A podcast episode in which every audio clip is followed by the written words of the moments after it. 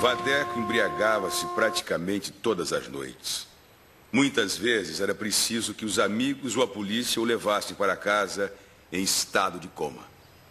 De vez em quando, o pai perdia a paciência. Te deixo a pão e água, sem um níquel! Vagabundo! Não sei a quem puxou. A minha que não foi, nem a minha família. Como o velho não cumprisse nunca a ameaça, Vadeco continuava na mesma vida. Um dia, numa boate, excedeu-se a si mesmo e promoveu um conflito pavoroso. Foi um escândalo. O velho resolveu dar um basta. Você é a vergonha da família! Mas com todos os seus defeitos, que eram muitos e graves, Vadeco respeitava o pai. Agora acabou essa boa vida! Você vai trabalhar agora! Seu crápula! E já no dia seguinte, Vadeco tomava posse no seu primeiro emprego, como gerente de uma das empresas do pai. Seu primeiro ato foi nomear secretário um amigo e companheiro de farras, o Aristides. No primeiro dia, não fizeram absolutamente nada. De vez em quando, um dos dois reclamava. Poxa, Aristides, que abacaxi.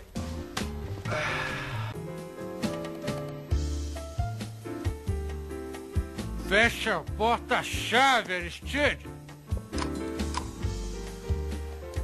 E a nova telefonista? Um estouro, hein? Arlete?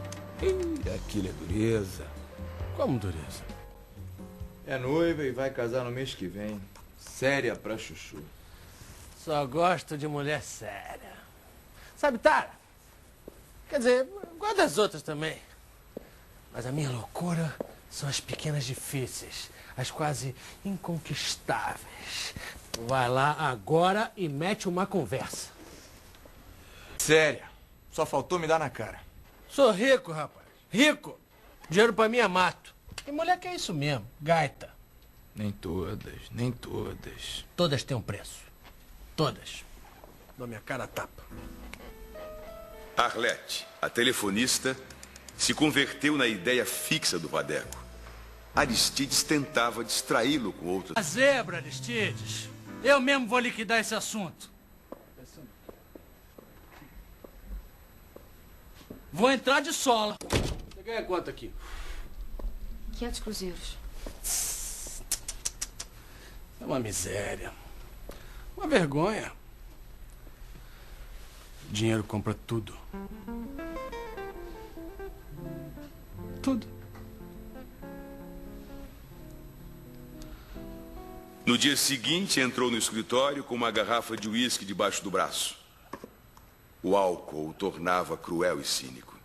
De repente, fez a pergunta. Você é séria? Como? Você é séria? Sou.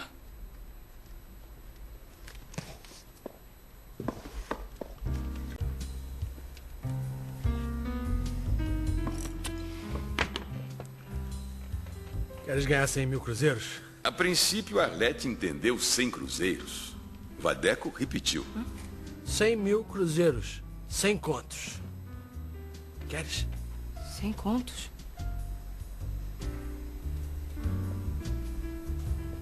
Já não parecia mais tão segura de si. Troco de quê? Basta que passes uma hora comigo no meu apartamento. Só uma hora. 100 contos por uma hora.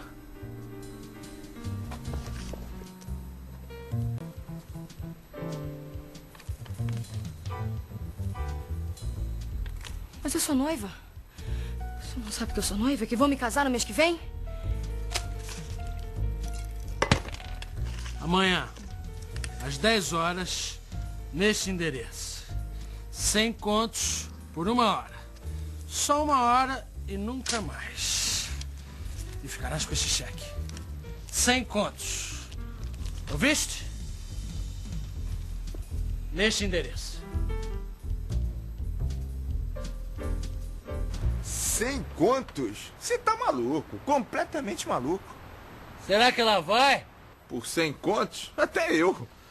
Se ela quiser, eu dobro a oferta. triplico.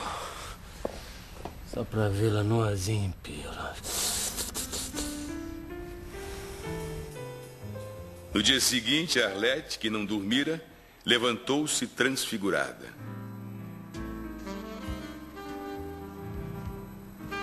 Jamais uma mulher se vestiu com tanta minúcia e deleite.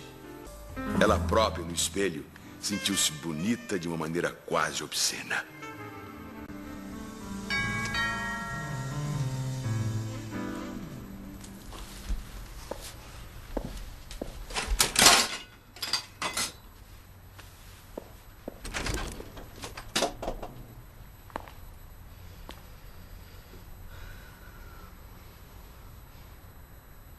Antes que Vadeco, maravilhado, a tocasse, Arlete fez a exigência mercenária.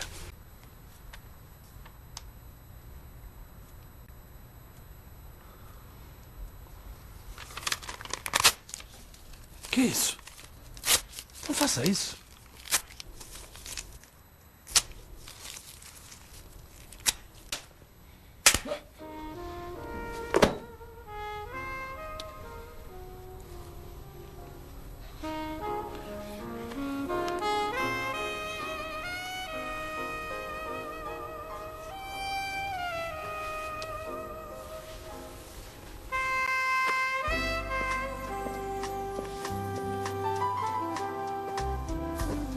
É. A vida é como ela é.